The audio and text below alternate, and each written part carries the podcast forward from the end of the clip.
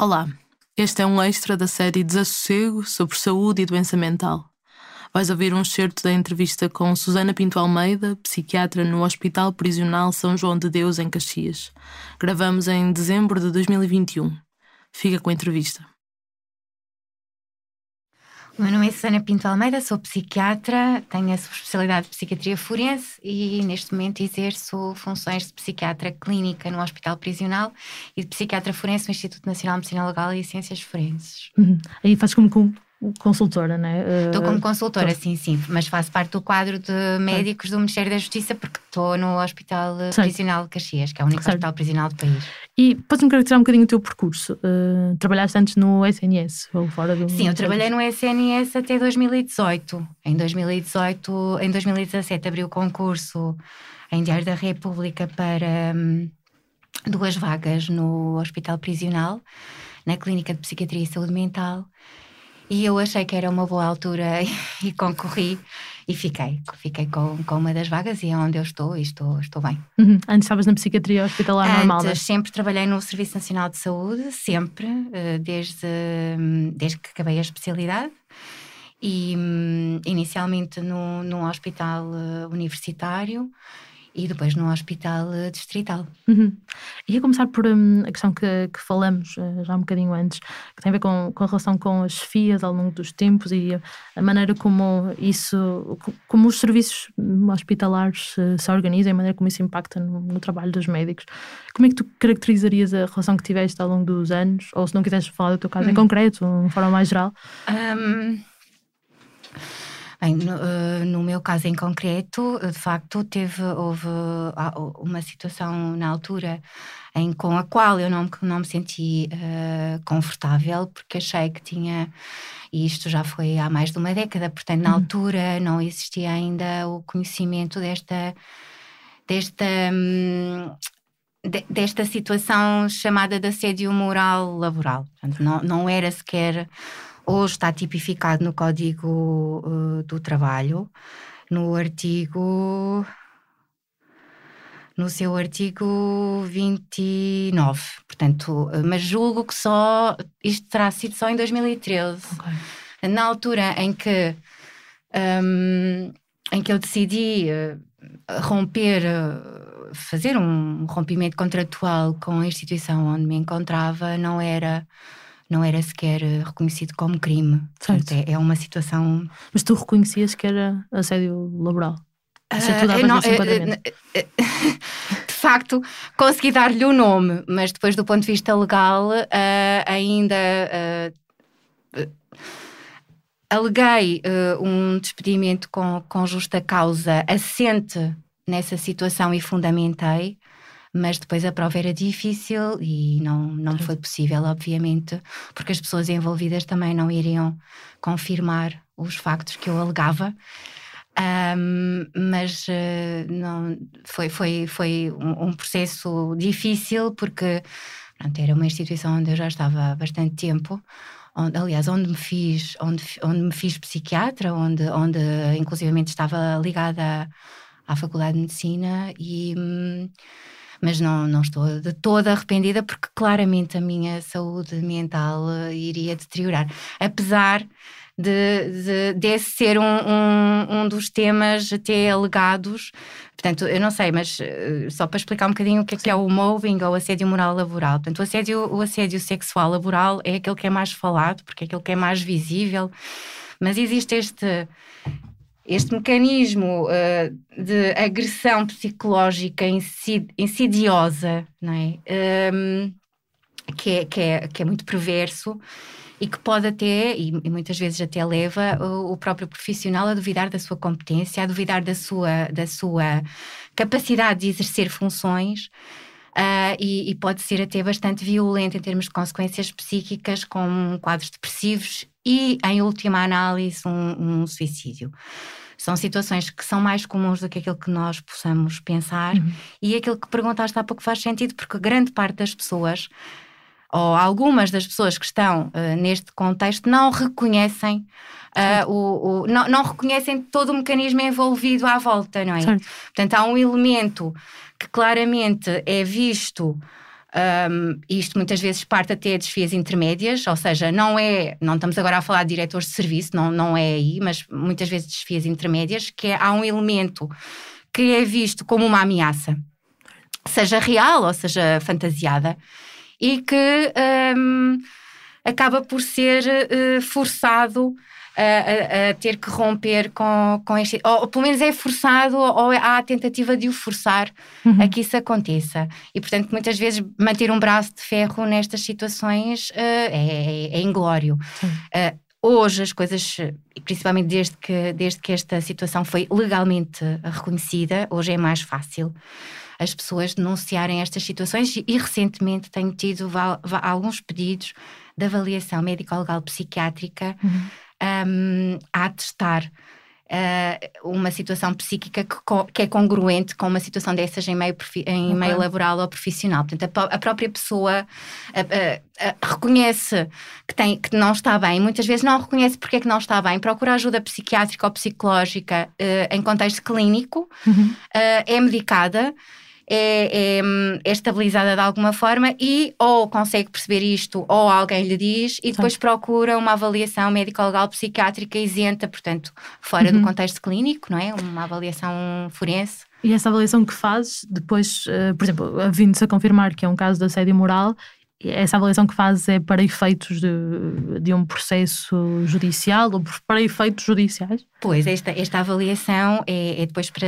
A finalidade dela é para ser entregue um, no Tribunal certo. de Trabalho. Uh, com, com, com, uh, com, com uma, uma petição, ou um requerimento, ou, uma, uma, o, o, o, que se puder chamar, que, que é elaborado por, por um advogado, uhum. mas também as pessoas um, e, e, há pouco tempo até, até um, até publiquei uh, um, um, breve resumo desta situação, porque as pessoas depois perguntam onde é que podem ir, onde é que podem, a quem é que podem recorrer. Portanto, estes casos, estes casos que eu tenho conhecimento direto uh, vêm, vêm através a própria pessoa foi referenciada ou pelo colega que acompanhava, o psiquiatra clínico que acompanhava em consulta, ou por um advogado que tinha tido conhecimento da situação. Mas as pessoas podem uh, denunciar estas situações à Comissão para a Igualdade no Trabalho e no Emprego, que é o, CIT. Uhum. exato, e na Autoridade para as Condições de Trabalho, que é a ACT. Uh, além disso, podem também dirigir-se diretamente ao Tribunal de Trabalho, pedir informações ou podem consultar um advogado. Certo. certo. E, e, e, são situações que se passam. No, no meio. No meio um, no, no, contexto mais uh, da profissão de médico, o que acontece é que o profissional, ainda que possa reconhecer uh, que isto se passa, é alguém que tem não é, não é estar a fazer uma discriminação, mas, mas, mas é, porque há aqui, há aqui uma diferença entre o, a vertente da medicina e as outras profissões. Eu fiz o juramento de Hipócrates, mas não é obrigatório. Os licenciados em medicina não são obrigados a fazer o juramento de Hipócrates e, de facto, lendo o juramento de Hipócrates hoje, 2021, à luz daquilo que já foi alterado, que é último, a última versão, julgo que é de 1983, o que está lá escrito é que o médico está tem a vida uh, de, de, devota a sua vida ao, ao, ao, bem da humanidade e, portanto, há, às demais pessoas que não é ele próprio. E, de alguma forma, aqui uma abnegação, uma missão, um espírito de, de missionário e de, de vocação, de, que é algo que o médico tem muito e que acaba por também ser utilizado contra ele.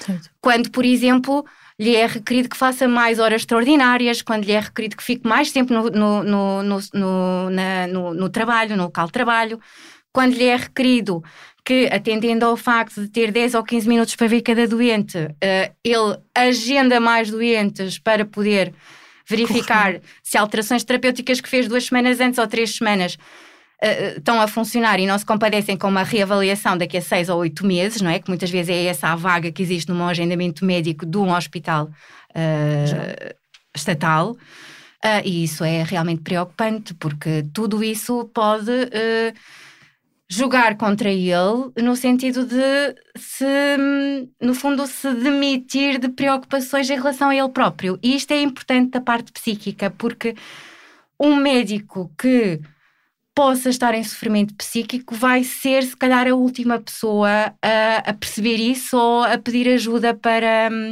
para isso. Uhum. Uh, e, e, e, isto é um, é, é, um risco para ele e, obviamente, que será um risco para quem, para quem está a ser cuidado. E isso deveria ser uma, uma, uma preocupação do Estado. O Estado hoje tem hospitais, empresa.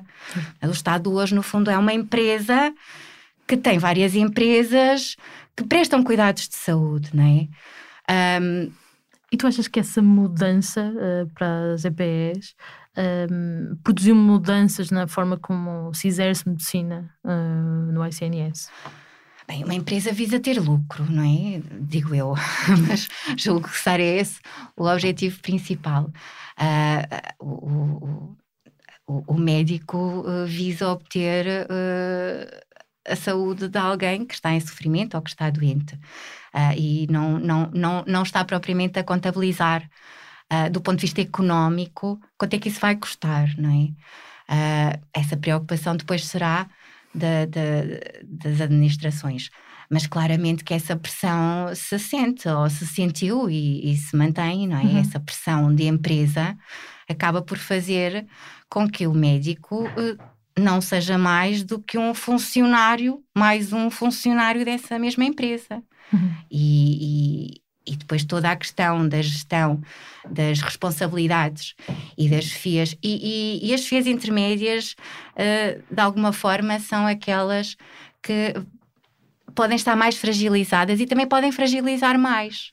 Uhum. Estão mais fragilizadas porque sentem a pressão que vem de cima, não é? Certo. E depois canalizam para quem está imediatamente abaixo, uh, mas também podem fragilizar porque ao canalizar essa pressão para baixo também podem fazê-lo de uma forma errada e podem fazê-lo de uma forma até muitas vezes perversa. Uhum. E o uhum. burnout é um fenómeno relativamente conhecido uhum e bastante patente na classe, na classe médica. Uhum. Consegues dar exemplos, desculpa interromper, eh, se conseguias dar, dar exemplos disso que estás a, a, explicar, não é? de uh, como é que essa pressão se sentiria, uh, por exemplo, aqui falando na psiquiatria, se for, se for um bom caso, uh, como é que essa pressão de desfias intermédias, que eu presumo que sejam diretores de departamento. sim, sim, o, exato. como é que isso se poderia sentir e o que, é que reflexo é que tinha no, no vosso trabalho, essa, também essa ponderação de, de empresa, de funcionários de uma empresa? Não, isso coloca-se muitas vezes também, por exemplo, e, e, e, há muitos hospitais que funcionam em função das suas urgências, uhum. em função das pessoas que têm para fazer a urgência. E o horário, muitas vezes, dos, dos médicos, eu não gosto muito do termo profissionais de saúde. Sim. Portanto, o horário dos médicos, uh, para tornar uma identidade à profissão daqui, da, da, que estamos a falar, o horário dos médicos muitas vezes é gerido em função da necessidade que exista na urgência não uhum. sei se me estou a fazer sim, entender. Sim. Tudo isto um, vai causar, e imaginemos que há necessidade de fazer mais horas, porque há quase sempre necessidade de fazer mais horas, não é? Uh, e vai causar constrangimentos no próprio funcionamento do, do profissional. Imaginemos, do, do médico, imaginemos. Eu, em vez de estar uh, 12 horas de urgência numa semana, vou estar uh, 24, ou uhum. até vou estar uh, 3 períodos de 12. Nesses períodos, eu tendo doentes internados no, na unidade de tratamento de agudos a meu cuidado, ou bem que estou na, ou bem que estou na urgência, ou bem que estou a passar a visita. Claro. O que muitas vezes acontece é que eu, se calhar, se estiver na urgência, vou na mesma e passo visita e, e acabo por. Uh, eu, e isto acontece muitas vezes. Uh, eu estou destacada num serviço, mas eu não faço só aquele serviço. Sim. Eu posso estar, eu, no sentido mais, mais figurado, não literal Sim. neste momento, não, não estou com essas funções, mas já estive, mas não estou neste momento. Mas posso estar na urgência, posso estar preocupada com doentes que têm internados, não é? que estão na unidade de internamento, que muitas vezes é deslocada até do próprio serviço de urgência, e posso estar preocupada porque, entretanto, tenho que remarcar consultas, porque eu, naquele período, devia estar a fazer consultas e, afinal, estou destacada na urgência e tenho que as remarcar para algum sítio. Mas depois, quando vou ver o sítio, é daqui a seis meses e penso, estas pessoas não têm culpa do funcionamento ser este e, portanto, não vou estar. O que é que acontece? Posso ir sobrecarregar a minha agenda, não é? Nas próximas semanas para tentar colmatar. E, portanto, é este jogo de. Um, funções do médico que muitas vezes, quando isto, se isto se coloca uma vez, excepcionalmente, não, agora, se isto é a norma, uhum. acaba por uh, trazer uh, uma série de preocupações e, e além de sobrecarregar o, o médico de funções, acaba por trazer-lhe também mais preocupação. E tudo isto, para quem jurou uh, devotar a, su a, sua vida ao serviço da humanidade, não é? Porque é um juramento que é feito, acaba por ser. Um, até pode ser algo traumático e até a, a frustração pode surgir, como se o próprio médico achasse que não, não está a ser competente. Porque é, é este vício cognitivo, não é? De uh, eu não estou a ser competente porque eu estou a deixar o, o, os doentes que devia ver amanhã em consulta, mas vou estar na urgência, não posso, vou remarcá-los para outra altura. E, portanto, há, há todo um, um jogo de, de, e a precariedade também em termos de recursos humanos também existe, não é? Portanto, nós sabemos que existe um, não existe falta de médicos num todo no país, julgo eu, mas eles estão é, é, é, deslocados e cada vez mais, julgo eu, também se irão deslocar para fora do Sistema Nacional de Saúde, porque uhum. não é, uh, do ponto de vista ético, uh, para um médico que de facto devota a sua vida a querer, uh, oh, e são muitos anos de aprendizagem, muitos anos de estudo, e são muitos anos, não é de sacrifício, que não gosto da palavra, porque a pessoa, quando se coloca numa situação, sabe que vai ter que optar e fazer escolhas, mas de facto há uma série de situações que se passam na, na vida de um médico uhum. que, que, que, que tornam todo o seu percurso profissional trabalhoso, moroso e tudo isso que sabemos e acaba por no final uh, frustrá-lo, uh, quando na realidade a sua responsabilidade individual não é nenhuma, mas sim. há um todo um envolvimento de circunstâncias que muitas vezes lhes são alheias e que acabam por uh, levar muitas vezes, e a classe médica é uma classe que, um, que nós sabemos que tem uma, uma taxa de suicídio bastante, bastante importante e alta. Uh, porque lá está, o, o, médico não tem tempo para estar doente e, e portanto, é, é, fácil perceber como é que. E, e, depois há outra, há outra questão que é. Se nós começarmos a encarar na realidade os hospitais EPE é? como empresas que são e começarmos a comparar ou tentar perceber quais são os apoios que os trabalhadores de outro tipo de empresas não uhum. ligadas ao ramo da saúde têm, Uh, e, e, falando em empresas, não vou estar agora aqui a dar nomes, mas uh, há empresas que prestam apoio psicológico de forma regular aos seus funcionários e que têm um foco naqueles que sabem estar sob maior pressão, etc. Nós sabemos que o nosso Sistema Nacional de Saúde não tem psicólogos para nós oferecermos aos doentes, não tem essa classe de profissionais que são os psicólogos, que são francamente importantes na parte da manutenção da saúde mental das pessoas, e muitas vezes eu, como médica psiquiatra, claramente percebo que há situações que, se tivessem sido atempadamente referenciadas a um psicólogo, se calhar agora não estávamos a tomar antidepressivos ou não estávamos a tomar medicação para dormir. Sim. Portanto, há toda uma abordagem que acaba por não ser feita de forma adequada e atempada e que depois vai aumentar os custos, porque eu acho que é outra coisa que nós também se calhar não, não pensamos muito bem. É que aquilo que me pode custar mais e ser mais oneroso hoje vai fazer com que eu não vá pagar uma conta tão alta daqui a seis meses, ou daqui a um ano, ou daqui a seis anos. Em baixas, em consultas, Portanto, em episódios de urgência. É? Exatamente, em, em, em, medicação, logo em medicação, não é? Portanto, se, se nós percebermos, e isto é francamente simples de perceber, em perturbações simples simples, eh, como por exemplo as perturbações da ansiedade e as perturbações afetivas de tipo depressivo, portanto, a, a vulgar, eh, uhum. conhecida uhum. vulgarmente por depressão. Portanto, as perturbações da ansiedade, seja a ansiedade generalizada, sejam as simples fobias, pronto. Sejam até níveis, eh, níveis elevados persistentes de ansiedade sem ter propriamente um, um, um nome. Um quadro. Exato. Nem, nem, nem, constituírem um síndrome. Mas estas situações, se forem uh, atempadamente identificadas e orientadas para uma abordagem inicialmente não farmacológica, uh, julgo, ou para não dizer que tenho a certeza, porque certezas tenho poucas, mas julgo que muitas pessoas que acabam por estar a fazer um antidepressivo, porque quando elas chegam ao médico, obviamente não há outra volta a dar que não instituir terapêutica. Pronto. Uh, e, e, obviamente o médico só dá medicação se tiver mesmo que ser, claro. não é? Nós não vamos estar agora a dizer que as pessoas estão todas medicadas, que os médicos andam a dar para benzodiazepinas a toda a gente, porque não é nada disso.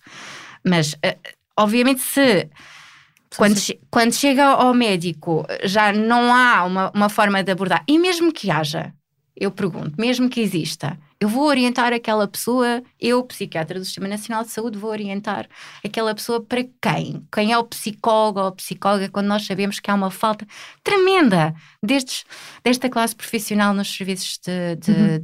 de saúde mental a nível, a nível nacional? Há uma falta tremenda. E, e, e se nós não temos, depois também começa a ser. Não é? Como é que nós vamos ter para nós profissionais? Não, é? não temos para os doentes, barra utentes. Como é que vamos ter para os profissionais?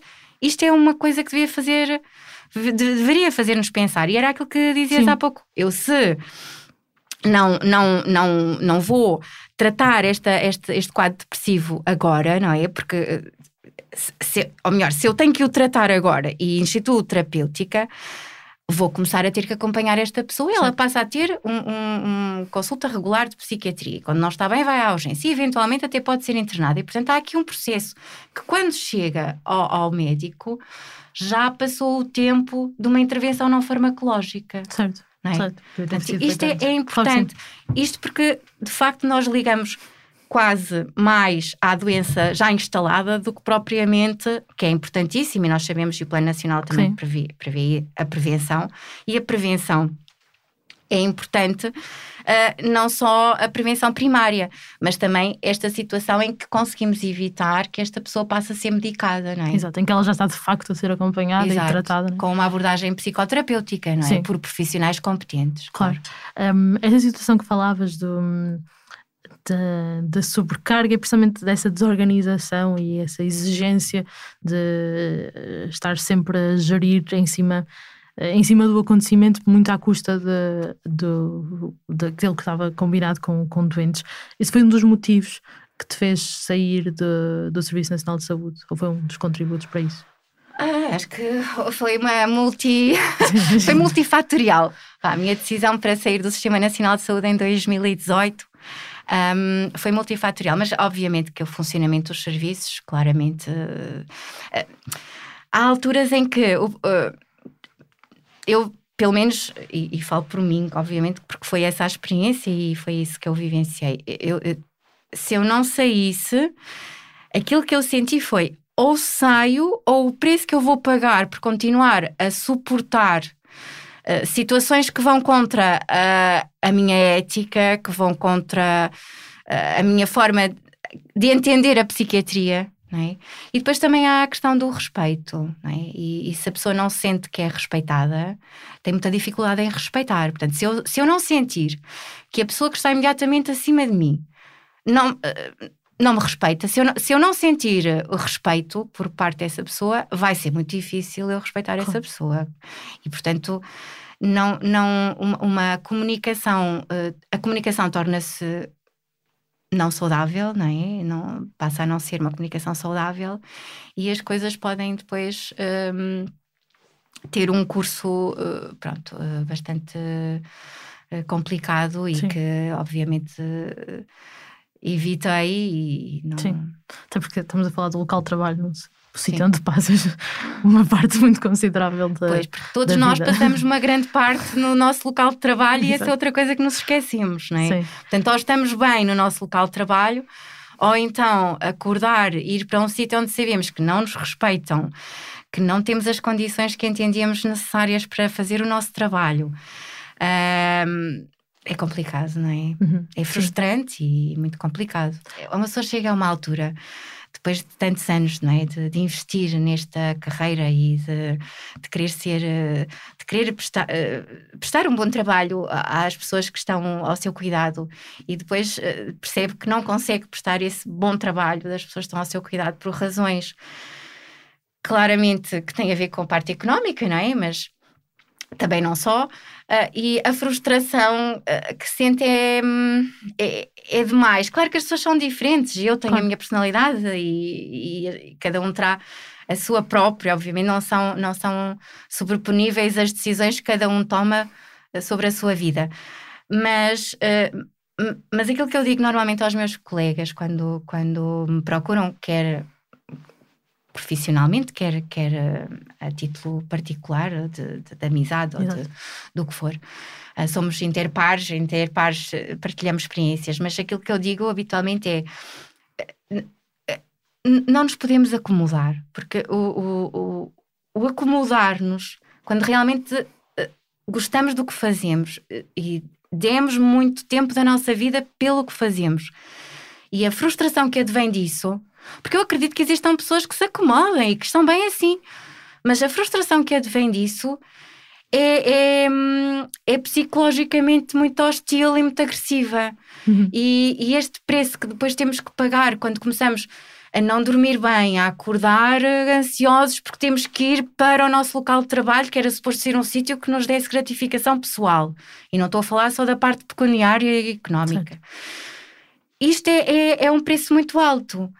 E, e, há sempre alternativas, sempre, há sempre alternativas, ainda que no momento em que fazemos uma, uma escolha uh, de fechar uma porta, não tenhamos nenhuma aberta, ou à nossa frente nos pareça que as janelas se fecharam e que não está ninguém em casa nenhuma, não é verdade.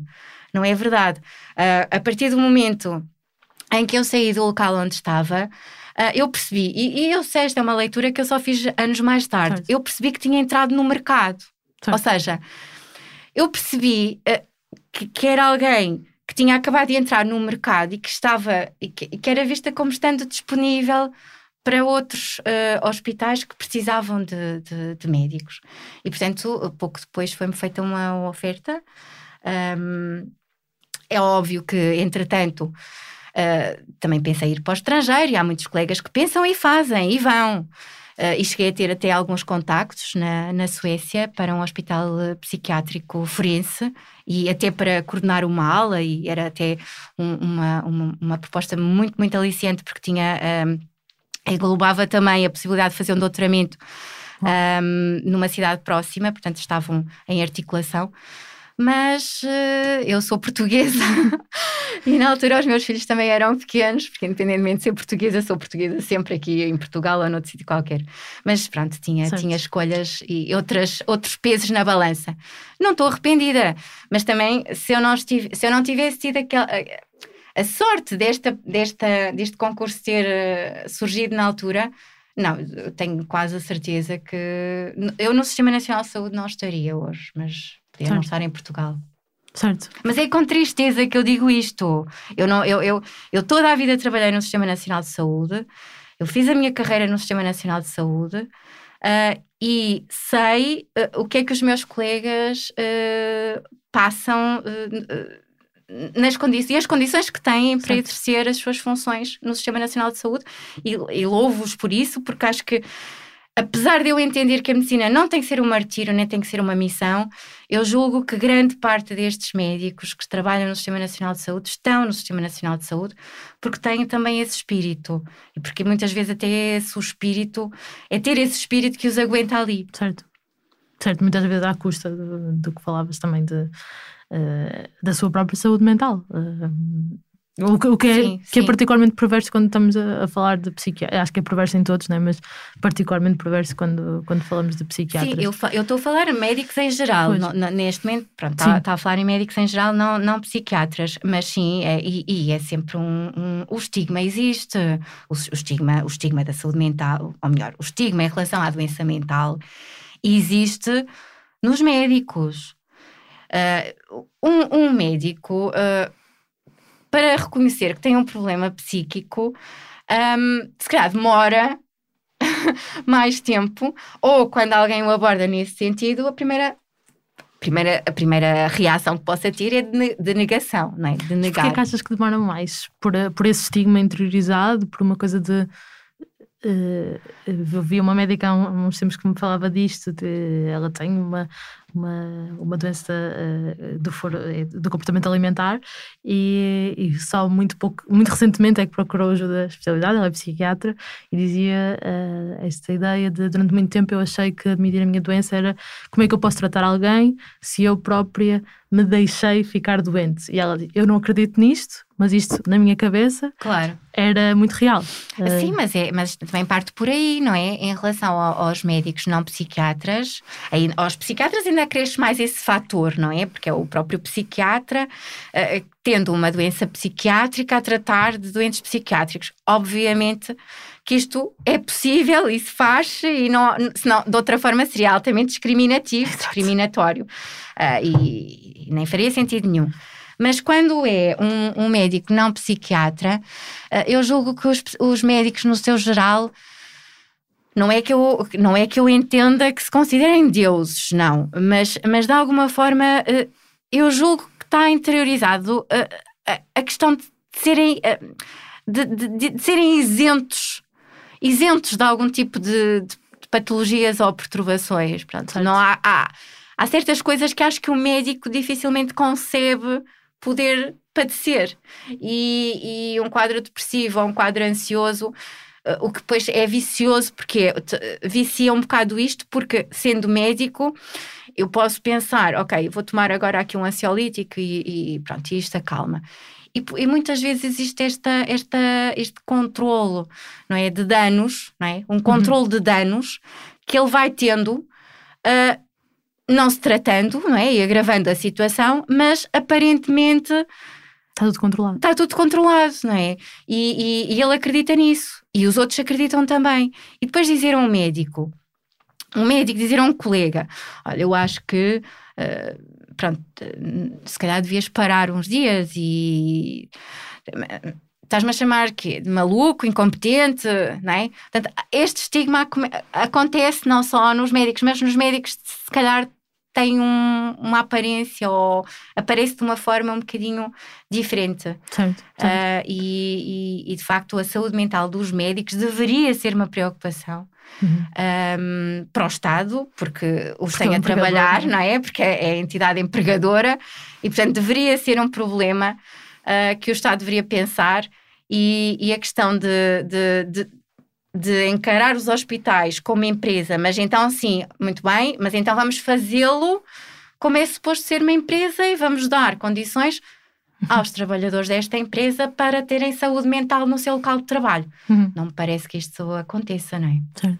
Achas, quão prevalente achas que é a automedicação nesta, nesta área? Ou seja, essa questão que falavas de vou tomar um ansiolítico ou vou tomar um antidepressivo para esta situação. É, é, é, é frequentíssimo, porque o médico tem acesso a, fácil, não é? À medicação. Uh, e, e, por isso também nós sabemos que com quadros depressivos, com a ideação suicida, obviamente sabemos que o médico, se tiver que cometer um ato de desespero, uh, não, não, não, não será um ato falhado. Vá. Certo. certo. Pronto. Um, por isso é que é importante identificar as situações atempadamente. Uh, a automedicação acontece, sim, acontece, acontece, porque depois também julgo que possa existir algum sentimento uh, de, de, de, de, ter falhado ou, ou, de ser fraco, ou, não é? Que é aquilo que muitas vezes as pessoas não, não é? da população geral também, também acreditam. Mas o, o o médico não, não adoece mentalmente, não é fraco, não, não tem. Não é? Porque o, eu acho que o raciocínio será: eu tenho tanta responsabilidade, como é que alguma vez eu posso ter uma depressão? Porque isso vai pôr em causa todo o tipo de todo o tipo de cuidados que eu possa prestar. Não, não é nada assim. Não, não é nada assim. O não reconhecimento da situação é que pode vir a pôr em causa Sim. não só o próprio, não é? E muitas vezes que pode pagar com a vida, mas também quem está a ter os seus cuidados. O que eu acho que deve existir e que muitas vezes também não existe é solidariedade interpares e, e, e temos um colega que não está bem, ou temos uma colega que não está bem. Eu já, eu, já, eu já tive um doente que era, tinha sido médico um, e que tinha sido um, suspenso de funções e depois acabou por lhe ser, uh, por ser retirado da função pública. E era, um, era um, um, um indivíduo com 40 e poucos anos que tinha um processo de esquizofrenia. Porque os médicos são pessoas que vêm da população geral. Os médicos não vêm de Marte isentos de doenças psíquicas. E, não vêm de um. Não é? Não vêm não, não, vem de, não, não vem de uma amostra selecionada. portanto, vêm de todo lado. E, portanto, nós sabemos que um em cinco ou um em, uma em quatro pessoas vai ter um, uma doença mental ao longo da sua vida, não é? Lifetime. Portanto, porque não? Porque é que os médicos estão isentos disto? E o grave nesta história, e é uma história que, que, que eu conheço, uh, porque, porque isto já foi há muitos anos, porque a vivenciei, não tinha direito a reforma, não tinha direito a nada, porque tinha sido expulso. Sim. Tudo o que aconteceu foi uh, haver a percepção de que ele tinha alterações de comportamento e tinha, que deviam ter sido claramente sinalizadas como vindo de uma doença psiquiátrica, mas foram interpretadas como sendo uh, da personalidade da pessoa. Quer dizer. É esquisito, ou é, é ou, ou, as pessoas se subiam todas para o lado e não se querem chatear e deixam alguém adoecer mentalmente, o que é grave, é muito grave. É, é, é, estar, estar a presenciar a deterioração mental de alguém ao nosso lado, eu nem sequer concebo isto, porque não, não me veria, obviamente, a passar por, por uma situação do género. Mas isto acontece. Isto acontece. Sim. Não sei quantas vezes é que acontece, mas certamente acontecerá. Não, não, não, não terei eu tido a sorte ou o azar de ter um caso isolado. Portanto, esta pessoa nunca foi compreendida na sua doença. E isto durou anos. Em que ele começou a ter menos funções, em que ele começou a ter menos doentes, em que ele começou a estar mais tempo em casa, depois, claro, descompensado, não recebia as notificações, não, não recebia o correio, ou se recebia e lia, não interpretava o que estava lá, porque estava. E, e este é um médico que acabou um, como sem-abrigo num banco de jardim a ser auxiliado por voluntários e que não, obviamente não sabiam claro. quem era a pessoa, porque também não é isso que faz uh, um sem-abrigo, é sempre um sem-abrigo, seja ele de que, de onde, venha ele de onde vier, não é? É alguém que uh, está num local onde não deve estar. Portanto, e, e, e, de facto isto é, uma, isto é real, isto aconteceu. E, e, agora vamos lá ver, isto aconteceu num centro de saúde, uma grande cidade deste país. O que é que falhou? não se quiseram chatear? Não perceberam que havia uma doença aqui? Este médico, aos 40 e poucos anos, era um sem-abrigo. Mas posso-lhe contar mais casos. Uma enfermeira que tinha operação afetiva bipolar. Obviamente, a operação afetiva bipolar é uma doença mental crónica que se trata. Não tem cura, mas trata-se. As pessoas não têm as doenças escritas na testa, as pessoas não têm impedimentos de exercer funções por terem um diagnóstico, seja ele qual for, e portanto o que acontece é que numa doença uh, como esta, e não havendo um suporte adequado, e não havendo muitas vezes compreensão de quem está à nossa volta, facilmente deixamos de tomar a medicação, porque estás tão bem, para que é que estás a tomar isso? Não, não é? Isto acontece no meio médico clínico, vá, para não chamar claro. médico, porque há mais profissionais a trabalhar no, no, na área da saúde, obviamente. O que acontece é que esta enfermeira, quando, quando, quando, a, vejo, quando a vejo a primeira vez. Em consulta? Em consulta uh, particular, já tinha não sei quantos processos disciplinares. Está a ver? Sim. Processos disciplinares. Era uma mulher que, quando descompensava, Uh, mais do polo maníaco, hipomaníaco, obviamente tinha alterações de comportamento, com impulsividade, com mais uh, pronto, agressividade, até no trato e tudo uhum. isso, não é? E em vez de agarrarem na senhora e levarem ao médico, ou, ou canalizarem a. E quando muito, não é dizer que ninguém pode obrigar a, a, alto, porque de facto existe um mecanismo legal de obrigar alguém a ser avaliado, não é ser internado é ser avaliado. É, a lei de saúde mental permite que, uh, havendo a, a, suspeita de que possa estar em causa uma doença mental a, a, a, consubstanciar determinado comportamento que pode ser ilícito ou não, pode ser só desadequado, o que há a fazer é levar esta pessoa, conduzi-la, é? privá-la de liberdade o mínimo tempo possível para ela ser vista por alguém que possa dizer, sim senhor, temos aqui uma situação de doença mental, pode nem ficar internada. Uhum. Não sei se me faz entender. Sim, sim, sim. Precisamente quando eu a pessoa ser levada põe... ao serviço de urgência porque estou maníaca a, a, a destabilizar e, e estou destabilizada, não é? Uh, é, é, é, é, é uma, uma situação que uh, é o, o, a, última, a última arma que temos para tentar tratar alguém, mas que existe. Uhum, Portanto, quando as pessoas se põem a si ou aos outros em perigo. Exatamente. Ou, e não só, pode estar em perigo ou pode estar a deteriorar eh, o seu estado e na ausência de tratamento, não é? E certo. essa deterioração é progressiva e, e, pode ser até irreversível. Nós, nós em estado de descompensação psíquica, dependendo do tipo de doença, o próprio estado de descompensação psíquica é neurotóxico.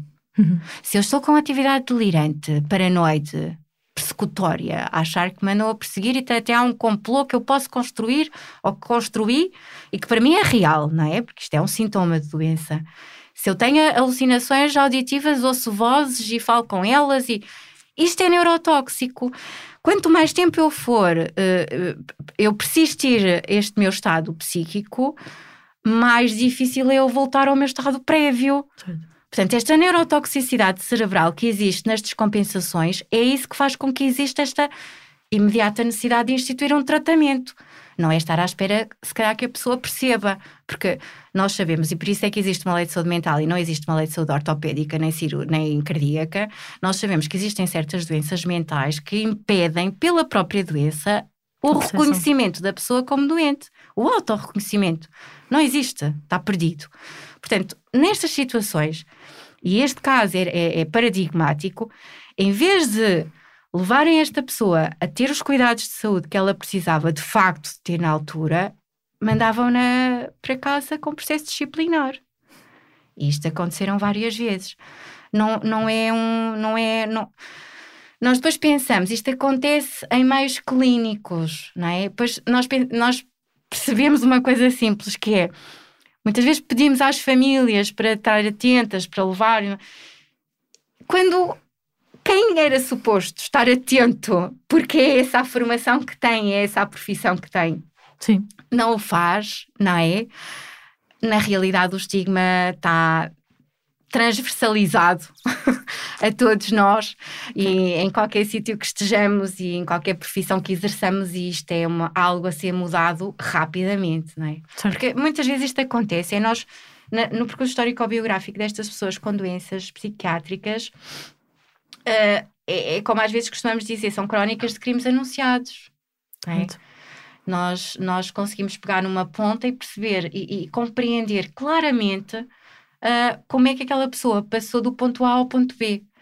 E porquê é que não houve ninguém de tanta gente que se atravessou no caminho desta pessoa entre o ponto A e o ponto B que tivesse uh, feito um stop, não é? Uh, e que, entretanto, derivasse esta pessoa para um trajeto que, que, que, fosse saudável, não é? Sim, sim, porque a questão da, da deterioração é, que é dramática, né? É uma, uma médica com quem falei que dizia que é um potencial de vida perdido, uh, hum. precisamente por não haver essa intervenção às vezes uh, possível, porque já estavam lá esses, esses sinais.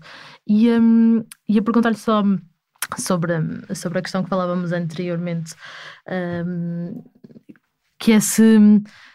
O, também pegando nesta, na provocação da, da Ministra da Saúde há umas semanas, do que é que significa a resiliência num, num médico. Aquilo foi claramente o que me faltou nos dois episódios que contei que me fizeram fechar portas pronto, e abrir portões, felizmente. Mas uh, não, uh, a resiliência, qualquer, qualquer, qualquer médico que trabalhe num serviço de urgência deste país é obviamente uma pessoa resiliente, que não pode ser de outra forma. Porque muitas vezes. Uh, as condições que existem não são ideais, nunca serão, mas não são as melhores, nem, e muitas vezes nem se aproximam sequer das, das melhores. E uh, o, o, trabalho que, que, os meus colegas fazem, no, principalmente nos serviços de urgência deste, deste, dos hospitais deste país, é meritório. É meritório, e então, em, em tempos de pandemia, é uh, duplamente meritório ou exponencialmente meritório. Um, a resiliência, uh, quer dizer, comer e calar não é bonito, não é? Ninguém deve comer e calar. Pronto, se era isso, ou se poderia ser uma coisa parecida a isto, uh, não, não, de facto, nós não podemos, não nos podemos acomodar a uma. a, ao exercício de, de uma profissão uh, tão nobre. E, e, ainda há pouco tempo comentava a propósito de, de, de da profissão de, do, do, do, médico, mas a propósito de, de, hum, dos, dos, três pilares de qualquer sociedade, né? educação, segurança e saúde. São três pilares fundamentais, se, se, se, se há um deles que, que, que não, não existe, quer dizer, não, não, não podemos falar em sociedade. E se não pensarmos e, e, não estou a querer menorizar nenhum tipo de profissão ou de atividade profissional ou laboral ou o que for. Mas, obviamente, nós precisamos ter hospitais. O Estado precisa ter hospitais. Quer dizer, não há, não há, não há, não há como dizer o contrário. Esse, esses hospitais deverão servir as populações da melhor maneira, mas deverão também preocupar-se com a forma como, como tratam os profissionais que trabalham lá. Os trabalhadores dessas instituições, que são empresas hoje, não é? Grande parte delas, ou quase todas, e deveria preocupar-se com as condições, principalmente as condições de saúde mental. Porque eu, eu, se eu estiver bem no meu local de trabalho, me sentir bem no meu local de trabalho, eu posso não ter todas as condições materiais que eu acho que eram precisas. Até se uhum. calhar nunca teria. Mas consigo fazer o meu trabalho, mesmo sem essas condições materiais que seriam as, as uh, uh, necessárias, mas se calhar consigo, com menos condições materiais, fazer na mesma o meu trabalho se estiver psiquicamente bem, se estiver mentalmente bem. Eu não sei se me estou a fazer sim, entender. Sim, sim, sim, sim. Portanto, não me adianta de nada Assim como o contrário, se eu estiver num sítio que me oferece tudo o que é de material, mas se me tratam como se eu uh, fosse uma incompetente, se, se não reconhecem qualquer tipo de mérito nas funções que me atribuem e, e, e, e na forma como as exerço, não é? De que é que me adianta estar ali? Até pode ser um hospital universitário, até posso estar a fazer um doutoramento, mas estou ali a fazer o quê? Não é? Se, se, é este o tipo de tratamento que tenho, então se calhar é melhor ponderar aquilo que eu quero uhum. fazer no resto dos anos que ainda tenho, que são muitos, não é? Pronto. Há sempre alternativas e de facto esta preocupação de, de, de, de haver um, um, um porque é muito interessante ver o espírito de equipa multidisciplinar num serviço de urgência, uhum. quando as pessoas todas se entendem e quando as coisas são todas muito. as coisas fluem, fluem melhor e, e, tudo aquilo flui melhor e tudo aquilo corre bem. Quando há, do ponto de vista humano, uh, elementos que destabilizam ou que de alguma forma vão minando este, este, este ambiente de, de, de, de relação interpessoal saudável. É, é, é um passo para, para as coisas poderem correr mal. E, e nessa questão, porquê que acha que hum, há aqui uma, as FIAs intermédias são. Porque já várias pessoas também me tinham falado precisamente das FIAs intermédias, que é sempre um lugar de maior tensão uh, e às vezes não tanto com, com as FIAs uh, mais elevadas. E também, uh, se acha que, por exemplo, as, os mais reivindicativos ou é que são as pessoas que destoam, que destoam, desse, destoam entre aspas, né? que são os, os potenciais alvos. Pois, a questão é também essa, não é? É estar num serviço em que toda a gente acha a mesma coisa mas só há uma pessoa que fala. Pronto. E, e na realidade, uh, pronto, uh, há palavras e há, há, que não podem ficar presas na garganta e há, e há coisas que têm que ser ditas. Mas se, se podemos sempre pensar um bocadinho ao contrário. Não é aquele que fala que destoa. O que destoa é os silêncios do que, dos que calam. E os silêncios dos que calam, muitas vezes até magoam quem destoa, que não está a destoar, apenas está a, a, a ser assertivo perante uma situação que toda a gente sabe que existe, que toda a gente vive da mesma forma, mas que não falam, não é? E, e, e, e é verdade, portanto, e, e, agora eh, vou falar porque é mesmo pessoal isto que eu vou dizer. Aquilo que me magoou mais não foi aquilo que me foi feito, obviamente que é, foi mal, não é? E é péssimo. Mas a forma como quem soube o que foi feito calou. Certo.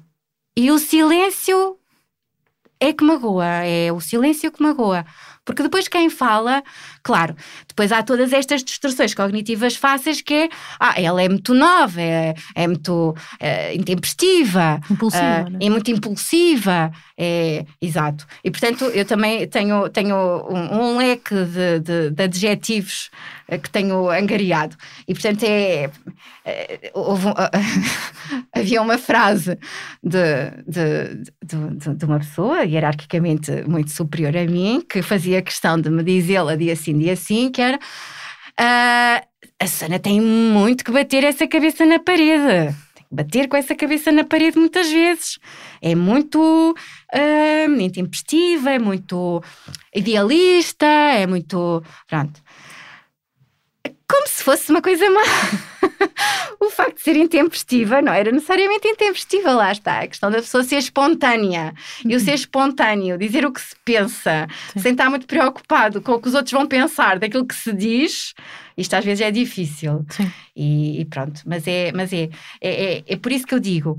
E. e hum, Uh, daqui, a, daqui a, uma, a, um, algum tempo, uma hora mais duas horas mais ou menos, irei fazer uma avaliação precisamente de uma situação de mobbing no local de trabalho bastante, bastante complexa. Mas aquilo que eu habitualmente digo, não num contexto médico-legal, porque não posso ter qualquer, qualquer, tipo de comentários clínicos, mas uh, num contexto clínico, é, é o que é importante é angariar aliados Está a ver? Está O não grupo, se... não é? Exato. É angariar uh, aliados. Porque uh, as pessoas, muitas vezes, é o medo que faz com que elas esquecem-se elas, que podem ser as próximas. E, e, e, e, de facto, vendo para trás mais de 10 anos, isso até acabou por acontecer. Portanto, lá está. o futuro vai escrevendo nas suas linhas muito diligentemente. Mas um, as pessoas não, não se podem esquecer que agora está ela naquele lugar, mas amanhã posso ser eu. Portanto, se calhar era melhor formar uma aliança e tentar, porque uh, de facto uh, os mais abaixo, em termos hierárquicos, um, se forem mais, conseguem se calhar mais Sim. independentemente de serem uh, uh, hierarquicamente abaixo. Eu não, eu não gosto desta esta, esta hierarquia na, na vertical. É, é, muito, é muito perniciosa. Uh, eu, eu costumo dizer que nós em Portugal ainda temos chefes. E nos países desenvolvidos existem líderes, né? mas nós temos chefes. É o chefe, é o chefe, é o chefe. O chefe é alguém que está acima e, portanto, estamos a falar de uma hierarquização vertical. Eu ver, preferiria ver as coisas numa hierarquização horizontal, em que o líder é alguém que está à frente porque os outros reconhecem competência, reconhecem mérito e querem-no seguir. E é alguém que também vai à frente, mas com as pessoas ao seu lado. Podem não estar do seu lado, mas estão ao seu lado. E isto é importante, não é só uma questão semântica, acho que é muito importante. O processo de liderança é alguma coisa que se conquista, enquanto que o processo de chefia é algo que se toma conta e toma-se posse. Não é? Portanto, são coisas diferentes e são coisas que são muito, muito importantes até destrinçar. É importante destrinçar isto, porque se eu, se eu liderar um projeto e as pessoas de facto sentem que há, que há algo em comum que nos une em prol de um mesmo objetivo, eh, será muito mais saudável e simples do que se eu tiver a chefiar um projeto em que as pessoas só estão a fazer aquilo que lhes mandam porque sim, mas que não têm nenhum espírito de equipa e não têm nenhum espírito de, de união para certo. um objetivo comum. Sim. Até porque pensam, isto não é nada comigo, não é? Fizer isto ou não, ia fazer essa pergunta: se uh, não se arrependeu da decisão e está bem na, na psiquiatria forense, numa clínica forense? Não, eu, não, eu estou na, na psiquiatria prisional. Ah, exatamente. No hospital prisional. Sou psiquiatra forense, mas é exatamente, outro, outro serviço Sim. diferente.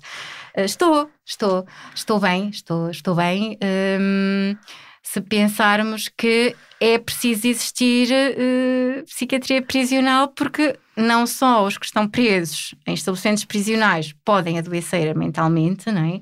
e ter que ser, necessitarem de ser internados, como também temos internamentos um, que, que, são os internamentos preventivos previstos na lei de pessoas que têm uhum. doenças psiquiátricas e que muitas vezes um, acabam por parar no, no, no, internamento de agudos de um hospital prisional porque as coisas cá fora não correram propriamente Exato. bem, apesar de já terem sido sinalizados e já terem tido acompanhamento e já terem sido, mas de facto era aquilo que eu dizia há pouco de um, crónicas de crimes anunciados, não é?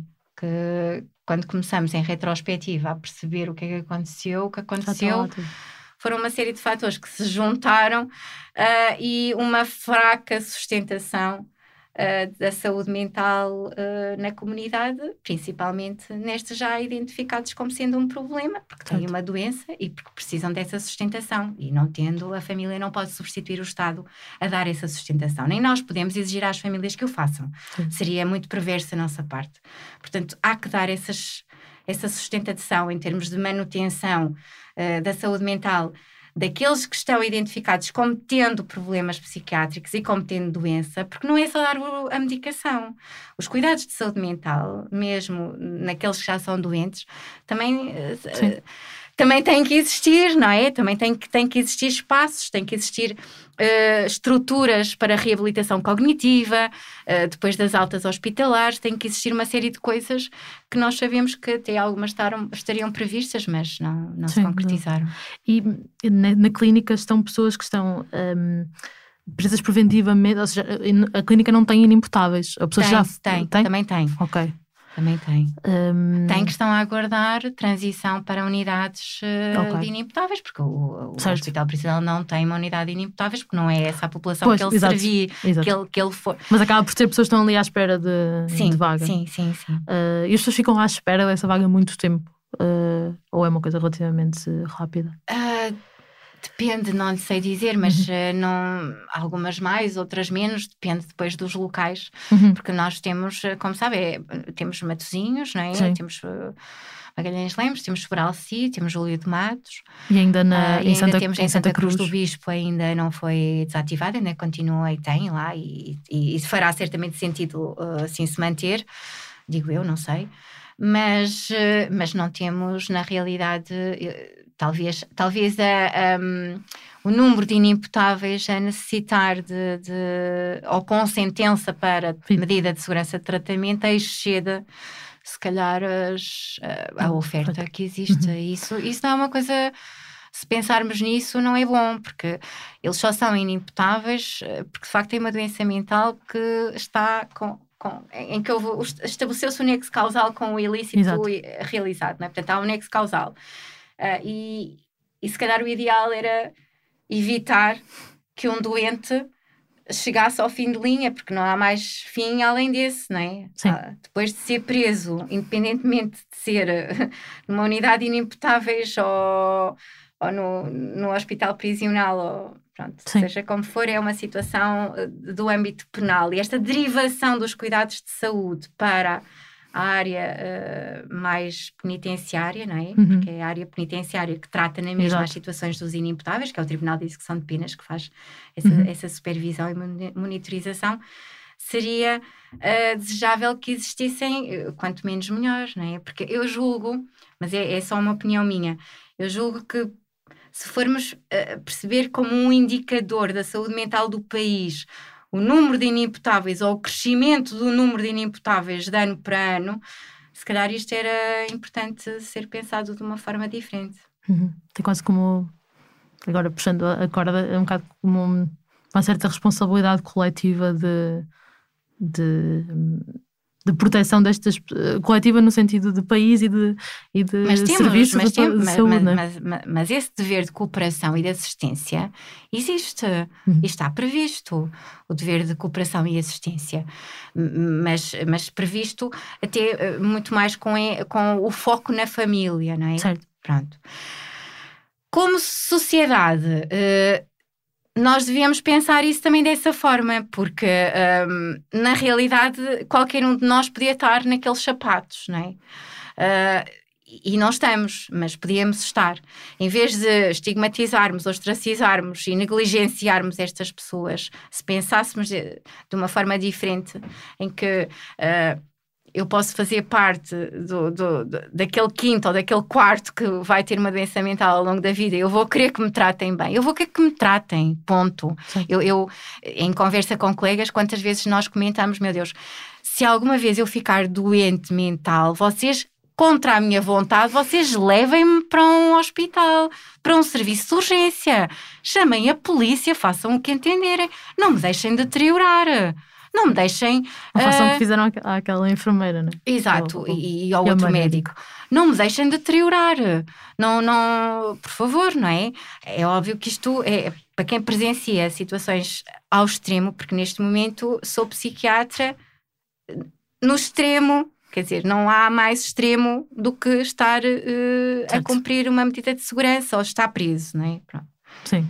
Uh, são coisas diferentes, mas posso, pode, tanto pode cair para um lado como para o outro, porque nós sabemos que se eu cometer um crime grave contra uh, as pessoas ou contra a vida, uh, não, não sou necessariamente avaliada por psiquiatria forense, uh, para, só sou se houver alguém que levanta dúvida ou isso. Sim. Isso é outra coisa que, que, que, se calhar poderíamos também pensar e, no sentido de mudar, porque uh, nos países escandinavos o que, o que eles pensam e pensam bem quanto a mim, eu já disse há pouco que tive uhum, aquele convite para a Suécia e que, que, era bastante aliciente, porque eles veem a psiquiatria forense de uma forma, quanto a mim, que, que, é, que é correta. O que eles fazem é esta pessoa matou, esta pessoa violou, esta pessoa fez mal. Uh, não é um comportamento humanamente aceitável. Portanto, se calhar vamos ver se há aqui alguma coisa de diferente na mente desta pessoa. Não é? E vem todas as pessoas. Então, eles têm um crivo tão apertado, tão apertado. Isto não significa, atenção, que estejamos a psiquiatrizar comportamentos ilícitos ou criminais. Não, não de todo, de modo algum. Isto só, uh, uh, isto só serve para, para termos a certeza de que não estamos a canalizar ou não estamos a deixar passar Uhum. Um doente, por exemplo, com uma esquizofrenia, que entra mudo e sai calado um tribunal e que degolou uma pessoa, não é porque está psicótica em estado agudo, mas como entra mudo e sai calado, portanto, e como é um primeiro surto, ninguém sabe, ninguém conhece, ninguém sabia, e ele, entretanto, apanha 23 anos de prisão, não é? E é um doente com uma esquizofrenia. Portanto, estamos a falar de um doente que deveria ter sido inimputável e que acabou por não ser, não é? Certo. Pronto. Tornar a malha mais fina. Isto é um é? exemplo hipotético, mas podia dar um exemplo real. Tornar esta malha mais fina e tornar este crivo a favor da, do doente, não é? Uhum para que criminalizar, não é? Ou tornar, se nós podemos antecipadamente compreender o que é que se passa com esta pessoa. Porque uhum. a, a, quantidade, e, e, nós não somos diferentes dos outros países europeus, e nos outros países europeus o que se tem verificado nos últimos 10 anos é um aumento enorme do número de doenças mentais graves em reclusos. Uhum. Portanto, no meio penitenciário não acredito que seja o próprio meio penitenciário a produzir as doenças que lá estão. Obviamente, nós sabemos que acontece é que há uma derivação da, eh, da, eh, da, da psiqui... há uma derivação do doente psiquiátrico dos cuidados de saúde para a justiça. E isto é que tem, ou deveria ser, o máximo evitado, não é? Certo, certo. Uh, estavam a dizer que já se cruzou com casos uh, destes, uh, de pessoas que feita uma análise mais fina antes, teriam critérios para, para serem imputáveis? Uhum. Sim. Sim. Sim. É. Mas nós sabemos que a nossa lei, e, e, e, obviamente isto não é sequer discutível, porque é, o que faz sentido, eu não posso ser julgada claro. duas vezes pelo mesmo crime. Portanto, a partir do momento em que transita em julgado, não é? Há uma sentença que depois já há aquele período em que a pessoa recorre ou não, não é? Portanto, o, o trânsito em julgado é feito depois de tudo depois isto, de tudo isto uh, a partir daquele momento é irreversível. E temos aqui uma situação irreversível. O que é que pode acontecer nestas pessoas quando nós temos esta percepção? Existe também um mecanismo legal um, no Código Penal uh, uh, em que nós podemos levantar o incidente da anomalia psíquica anterior uhum. ou posterior. Portanto, isto pode ser levantado. Para quê? Uh, havendo um, um, um, levantamento deste incidente, não é? Uhum. há alguém que tá, tem uma pena 20 anos, mas tem uma esquizofrenia e até podemos estar super convictos de que aquilo, e às vezes até é mesmo, não é? Ou pelo menos o filme que nós fazemos na nossa cabeça quando vemos todos estes casos é, é muito claro e é muito simples, não, nós não, não, não inventamos teorias. Um, o que acontece é. Uh, o Tribunal que são de penas que é responsável é, por, por monitorizar estas situações, todos os indivíduos que estão uh, com privação da liberdade, até e os inimputáveis igual, uh, recebe um, um, incidente deste tipo e o que faz é pedir uma perícia, porque obviamente, claro, se a pessoa toma conhecimento, é um conhecimento clínico direto, portanto não tem valor probatório nenhum, é só, pronto, para ser pedido que seja uma tramitação ulterior na, na, uhum. na, na, área da medicina legal. E o que, o que é possível do ponto de vista dos mecanismos legais é, é transformar esta pena numa medida de segurança de internamento. Ok. Não é? Uhum. E, e porquê? Porque uma pessoa que tem um quadro de esquizofrenia e que está num, já para uma pessoa que não tem nenhuma anomalia psíquica grave é difícil, mas para quem tem, não, nós não estamos à espera que esta, que esta pessoa ganhe alguma coisa ou, ou, ou, que seja reabilitável por estar presa, porque ela está essencialmente doente, não é? Portanto, não tem que continuar uhum. num estabelecimento prisional, porque se calhar, se calhar, digo eu, não deveria sequer ter entrado lá, mas as coisas são como são e. E, e essa parte já não dá para mexer. E não? É? essa parte já não dá para mexer mas terá que, que, terá que estar, obviamente, num ambiente clínico, não é? Certo, certo. Ok. Eh, faz sentido. Então, na clínica tem pessoas que, que adoeceram estando, estando a cumprir pena, tem as imputáveis à espera e tem as pessoas que, por medida preventiva. Um... A clínica de, de, de, de, a clínica de Psiquiatria e Saúde Mental do Hospital Prisional uh, serve uh, essas três populações. Exato. Serve os indivíduos que estão condenados a cumprir pena em estabelecimentos prisionais. O hospital prisional também é considerado um hospital, um estabelecimento prisional, mas é especial. É? Uh, serve os presos preventivos que por qualquer razão, e tem que ser também eh, uma razão clínica que tenha claro. que chegar ao conhecimento do juiz de, de, de, de, instrução em primeiro interrogatório e que delibera quando escolhe a medida de coação, não é? Pode ir de prisão preventiva, pode ir de termo de identidade de residência, pode ir de, de pulseira eletrónica, há uma série de meios de coação podem ser consoante a natureza do crime, a gravidade, etc. E, e, e, quando o juiz entende que a pessoa tem que ficar presa, não é? Privada de liberdade, o que pode fazer é ordenar a condução ao hospital no regime de internamento preventivo. Porquê? Porque o juiz percebe Uh, que aquela pessoa não está bem naquele momento, psiquicamente. Certo. É naquele momento. Não quer dizer que na véspera tivesse assim. Quase sempre estaria, porque eles têm que ouvir as pessoas em 24 horas depois Exato. da sua detenção, portanto, não é? E quando surgem, quase sempre é uma indicação para, para ficarem. E, portanto, são. E, e depois, eh, inimputáveis que, que podem também estar em. em nessa, que tem, nessa espera. Que têm que estar né, ou a aguardar, ou então porque têm mesmo uma indicação para, para ir para a clínica. Uhum.